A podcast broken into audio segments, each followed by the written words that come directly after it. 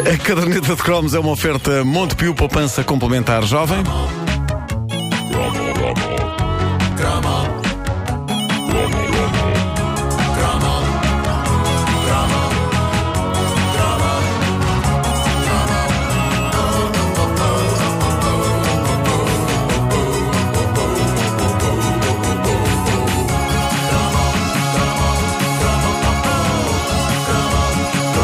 Olha, antes de mais, eu ontem tinha no meu Facebook uma mensagem de um ouvinte nosso chamado Vasco Portugal e dizia ele: Chorei a rir com este cromo do Jafomega, foi do melhor. Promovam, por favor, o reencontro destes senhores. Não é por ser meu pai, mas o homem ainda canta que se farta. Epá, o é filho o Portugal, Luís Portugal. É Portugal Júnior. É, é o maravilha. filho do Luís Portugal, vocalista do Jafomega. E por isso, para os portugais, daqui vai um abraço. Bom, a nossa ouvinte, Ana Trindade, ela continua a mostrar páginas e páginas da coleção gigante que tem de revistas. Ela diz que tem centenas de crónicas femininas e eu invejo isso. Uh, essa clássica revista é, é, é, todo um inspirador manancial de emoções, sobretudo a lendária secção do Correio Sentimental. Eu podia ler um livro inteiro de respostas do Correio Sentimental da revista Crónica Feminina, porque aquilo consegue ser viciante sem que nós saibamos quais são as perguntas, porque para poupar espaço, uma das particularidades do Correio Sentimental da Crónica Feminina era não trazer as perguntas, só as respostas. Nós só podíamos imaginar o que estava ali a ser perguntado. E isto faz com que haja sempre uma componente inquietante de mistério que eh, fazia um leitor roer-se de curiosidade. Sobretudo quando eram eh, respostas curtas e ácidas do género. Desculpa, mas esse tipo de linguagem não é o mais adequado. Havia respostas que era só isto. E a pessoa ficava mas tipo, eu acho maravilhoso, ah? não está lá a pergunta. sim, sim, sim. Pá, uma pessoa ficava a pensar, pá, que insulto é que a carta trazia. Bom, os nomes falsos que as eh, leitoras davam também eram brilhantes. Nesta página que eu aqui tenho, da vasta coleção da Ana Trindade, há uma resposta uh, dada à leitora Uma Desesperada do Norte. Epá, o nome é lindo. Parece o nome de um filme. A, a, resposta é ouro e, obviamente, que para lermos precisamos de música adequada. Uh, tens aí uma, uma, uma, base instrumental Olha, uh, que, é eu já, que já pus a jeito. Foi, epá, eu gosto quando, isto, quando a rubrica é o próprio making-off da rubrica e a gente diz: Pedro Ribeiro, põe aí a base instrumental que não é aquela de que falámos há bocado e é a outra.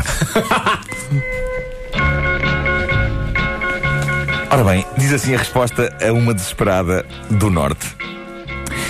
A grande culpa da maioria das mulheres é fundirem-se na pessoa do homem que amam. Isto é, a partir do dia em que amam alguém, deixam de respirar pelos seus pulmões, de pensar pelo seu cérebro, de pulsar pelo seu sangue. Pá, isto é bonito, pá, isto é poesia quase. Isso está errado. A tua posição deve ser esta. Se o teu marido deixou de ser o amante que era para ti, pois muito bem, despromove-o. Passa a olhá-lo como um marido que serve unicamente para aquilo que tu tens servido ultimamente. Suprir as necessidades do lar e da assistência aos filhos.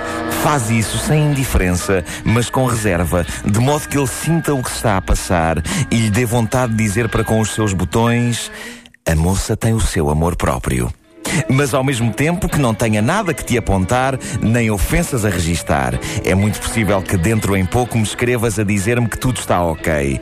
Assim o espero. Ah, já me esquecia. Deixa-te de desesperos e vai ao cabeleireiro. Isto é um bom conselho. E repara como acaba. No entanto, não te armes em vamp. Fazer-lhe ciúmes não adianta. Bom. Pá maravilhosa resposta que está ali com um pé entre o antigo regime e a revolução. Claramente que isto aconteceu numa crónica feminina do pós-25 de Abril. Há aqui sim, um sim. espírito, não é? Um espírito. Vamos lá dar cabo dos homens, mas ao mesmo tempo com calma. Vai ao cabeleireiro, mas não te armes em vamp. Melhor conselho que já ouvi na vida. Isso e o objetivo de fazer um homem dizer textualmente a moça tem o seu amor próprio. Como se nós homens conseguíssemos esse tipo de raciocínio.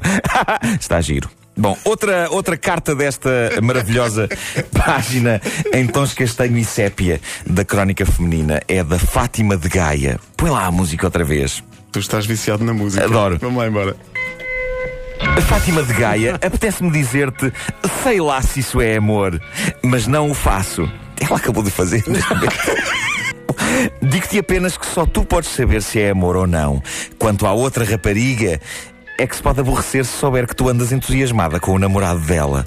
Mas como a coisa não passa de olho delas, não tem grande importância. Ora bem, eu gosto sempre quando Gabriela, a misteriosa conselheira sentimental da revista, se irrita com uh, as leitoras. Ela não o consegue disfarçar na resposta à carta de uma jovem sem esperança de rei. diz ela. O mal disso tudo é vocês acharem que têm de ter namorado por força. Porque diabo é que sem gostar hão de namorar com um rapaz? Se gostas do outro, tens de esperar que ele volte para ti ou então que te esqueças dele para livremente fazeres a tua vida. Está certo? Epá, eu acho tão bom ela acabar com está certo. Eu consigo imaginar a jovem sem esperança de revista na mão no autocarro a responder em voz alta. Está certo, Gabriela.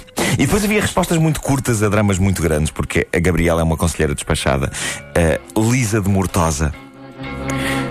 Talvez não tivesse andado a gozar, mas de certo desinteressou-se de ti, uma vez que a falta de notícias coincidiu com o facto de ele arranjar a outra.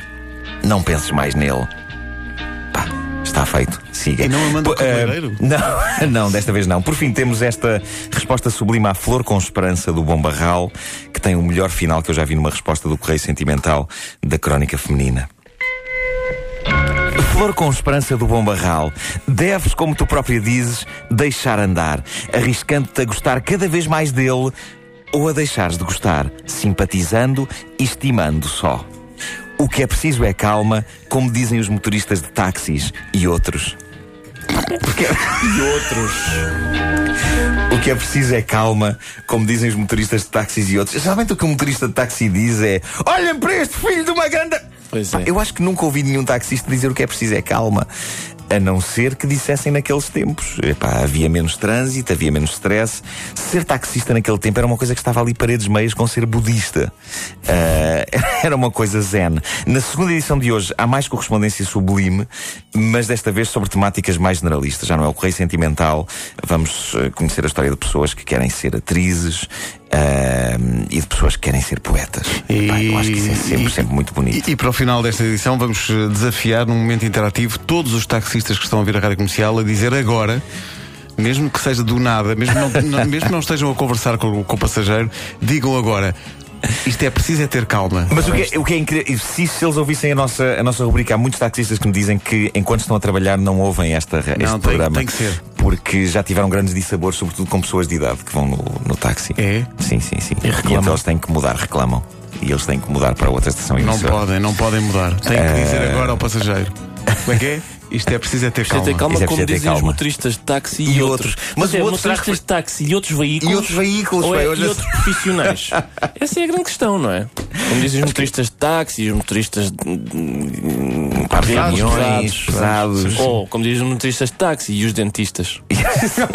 Eu acho que é uma coisa que fica no ar, sim, sem dúvida.